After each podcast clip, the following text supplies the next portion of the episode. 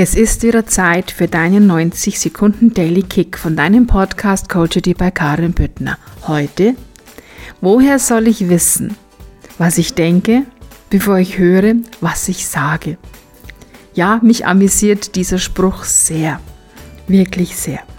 Denke daran, Worte sind deine hörbar gemachten Gedanken. Sei dir darüber im Klaren.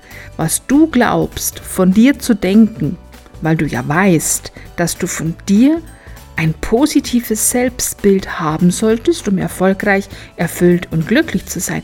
Und dem, wie du selbst von dir und über dich tatsächlich sprichst, sind gerne himmelweite Unterschiede. Hör dir einfach mal zu. Und ich wette mit dir, du wirst wahrscheinlich erschrecken, wie du selbst über dich sprichst, immer wieder, und wie du vor allen Dingen auch bei anderen über dich sprichst und sei dir dessen gewahr. Das ist dein wirkliches inneres Selbstbild, was du hier hörst. Und es ist immer wieder dein Selbstbild, das du dir im Außen erfüllst mit deinen Ergebnissen, um es zu bestätigen.